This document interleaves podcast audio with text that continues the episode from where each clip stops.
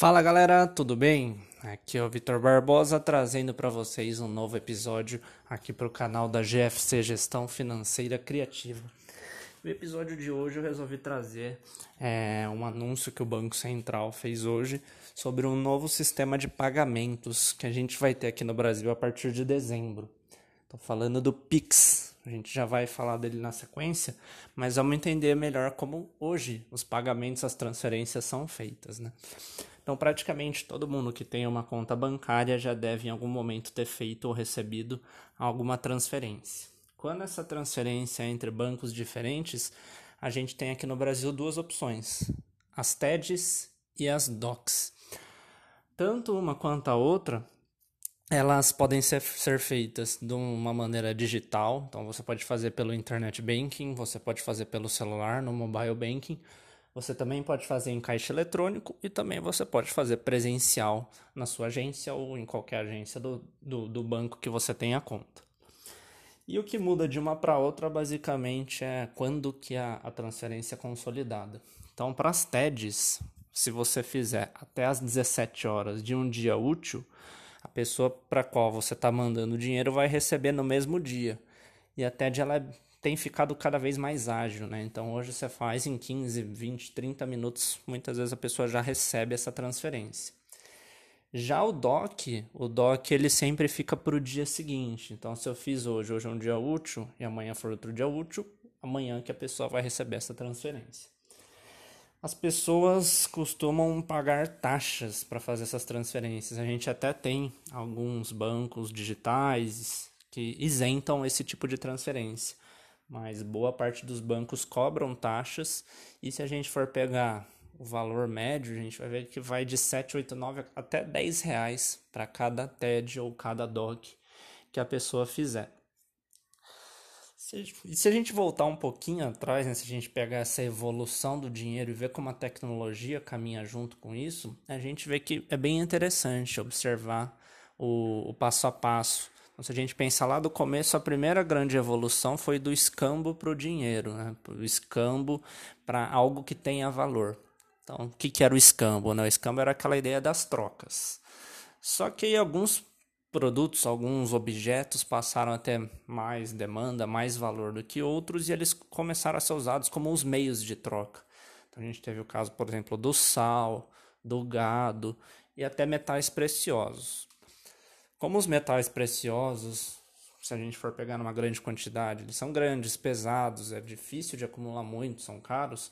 Então aí a gente teve a formação das moedas. Então as primeiras moedas eram é, cunhadas em ouro, prata, metais preciosos e depois foram virando metais mais baratos e ligas, né?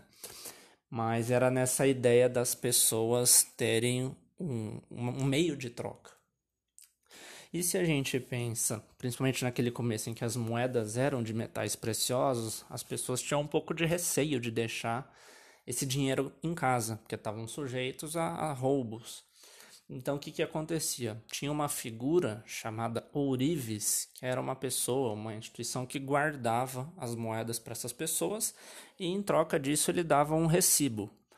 Esse recibo lá falava: você tem tantas mil moedas, tantas moedas de tal valor comigo.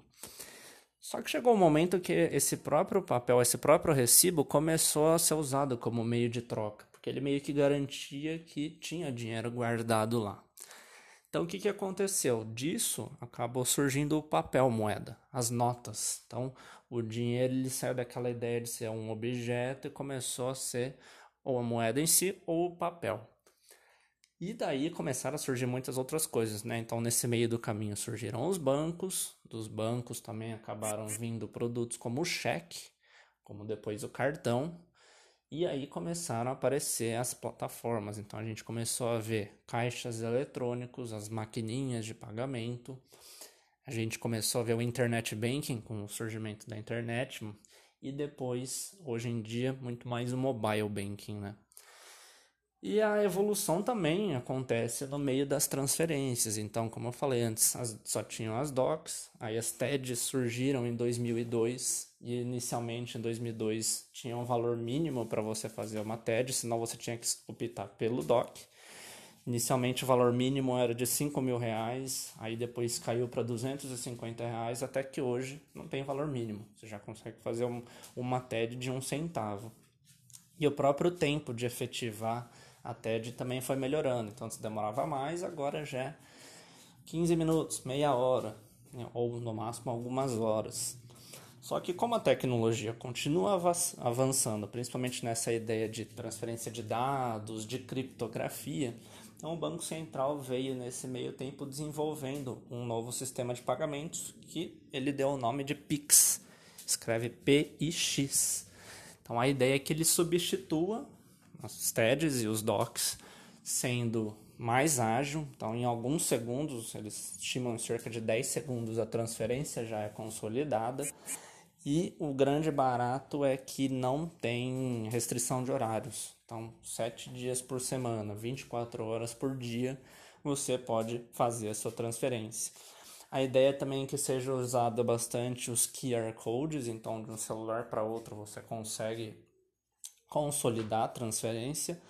E a ideia também é que como consome menos tempo, como é algo que foi planejado, é, tenha um custo menor, tanto para os bancos, e que a ideia é que esse custo seja repassado de uma maneira mais baixa para o consumidor do que é hoje, por exemplo, TEDs e DOCs.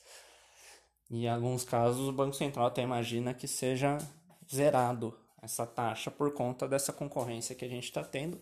E como eu já falei, algumas TEDs e DOCs em alguns bancos já estão isentas.